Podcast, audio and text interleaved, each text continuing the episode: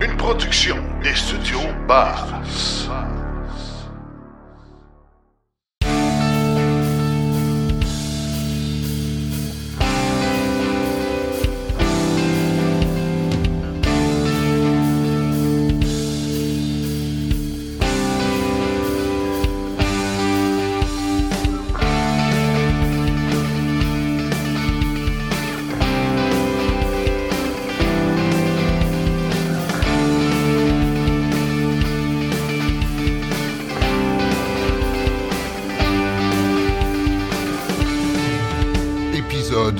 Série. Ah, je suis en compagnie de Daniel Breton, le président directeur général de Mobilité électrique Canada. Rebonjour à Silence en rôle, Daniel. Bonjour Martin. Écoute, euh, mon petit doigt me dit que ton téléphone doit sonner pas mal aujourd'hui. c'est le moins qu'on peut se dire. C'est vraiment une grosse annonce aujourd'hui du gouvernement du Québec. Et oui, et c'est d'ailleurs pour ça qu'on se parle aujourd'hui. Écoute, pour ceux qui ne suivraient pas l'actualité puis qui n'ont pas les détails, explique-nous quelle est la teneur de cette grosse annonce-là faite par le gouvernement euh, Legault aujourd'hui. Écoute, euh, on parle d'une annonce où le gouvernement fixe des objectifs d'installation d'infrastructures de recharge Présentement, il y a un peu plus de 9000 bornes de recharge publiques à travers le, Québec, donc à peu près 9200, 7800 bornes de niveau 2, 1400 BRCC. Et là, le gouvernement annonce qu'il fixe de nouveaux objectifs. Il veut 110 000 bornes de niveau 2 en 2030. Donc, on passerait de 7200 à 110 000, ce qui n'est pas rien. on parle d'augmentation x 15. Et on parle de passer de 1400 bornes de recharge rapide à 6700 bornes de recharge rapide d'ici 2030 dont 2500 à peu près par le circuit électrique. C'est majeur. Ah, c'est colossal. Ça n'a aucune commune mesure avec les annonces précédentes ou les, les programmes précédents d'incitatifs aux infrastructures. Non, non.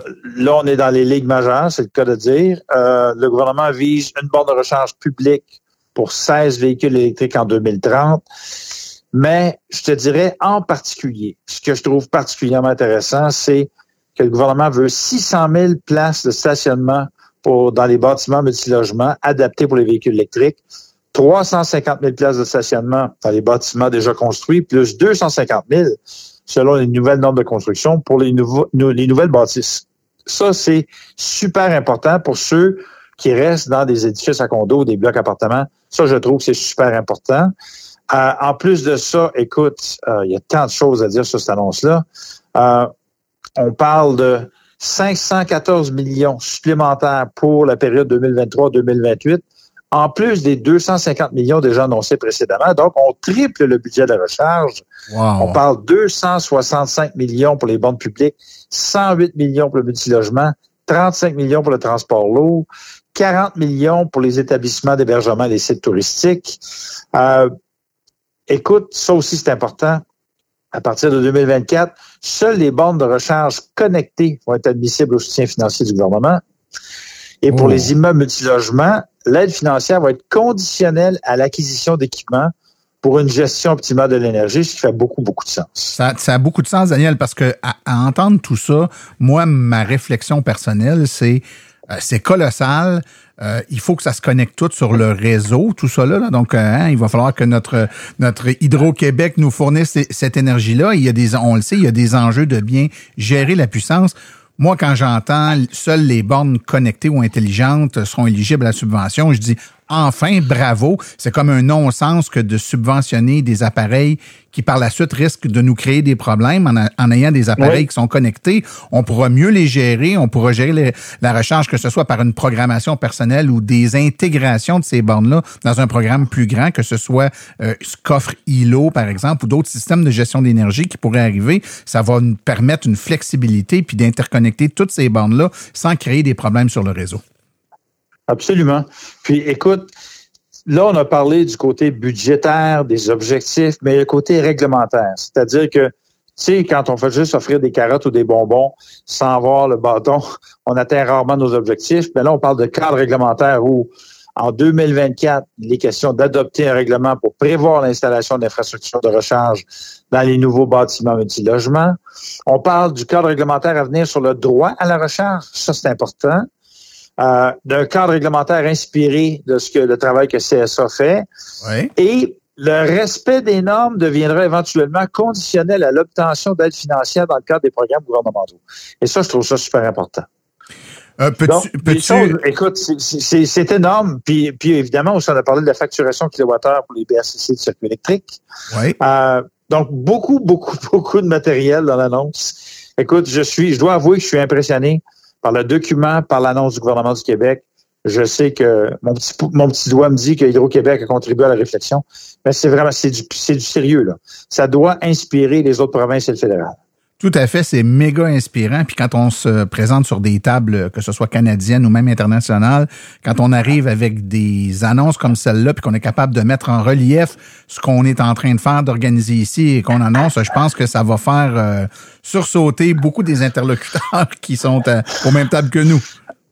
Écoute, moi, le hasard fait que cette semaine, je suis à la conférence Fully Charge à Vancouver où il y a des gens de peu partout en Amérique du Nord qui vont venir parler d'électrification des transports. Et la semaine prochaine, c'est avec le gouvernement de la Colombie-Britannique qui veut voir comment mettre en place des politiques pour accélérer le déploiement de véhicules électriques, même s'ils sont déjà en avance. Euh, il y a plein de choses qu'on doit faire.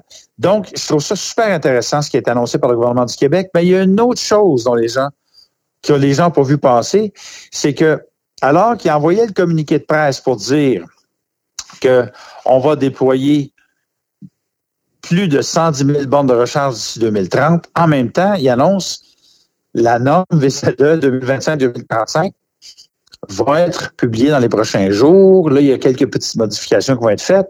Mais dans le fond, c'est un peu la réponse du gouvernement du Québec aux constructeurs qui disaient c'est bien beau de dire qu'on va vous fournir des voitures électriques, mais vous n'aurez pas assez de bornes de recharge. Fait que le gouvernement leur répond Ah oui, tiens-toi je trouve ça vraiment intéressant. Ah, c'est vraiment, c'est une très, très grosse annonce. Puis c'est pour ça que je voulais qu'on se parle euh, aujourd'hui, Daniel. Je voulais que nos auditeurs puissent euh, prendre mesure à quel point cette euh, cette nouvelle là c'est c'est colossal, c'est gros. C'est vraiment important. Et, et, on comprend là puis tu as nommé les chiffres tantôt donc ce qui est prévu comme attente en termes de bornes de recharge niveau 2, bornes de recharge rapide puis tu as parlé d'Hydro-Québec. On voit que la grande majorité, c'est pas Hydro-Québec, ça veut donc dire que là le l'entreprise privée privé, aura sa place, aura une place importante à jouer là-dedans. Absolument. En fait, la majorité des bornes de recharge d'après le plan du gouvernement, ça va venir du privé. Ça ne viendra pas d'Hydro-Québec.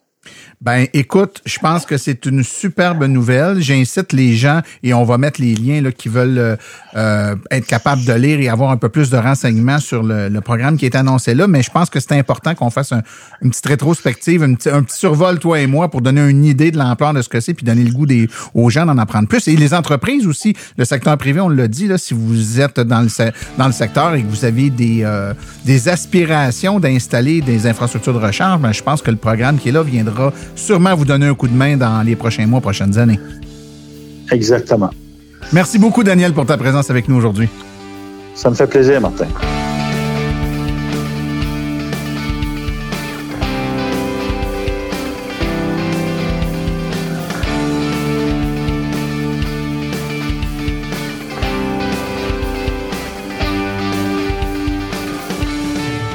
Épisode hors série.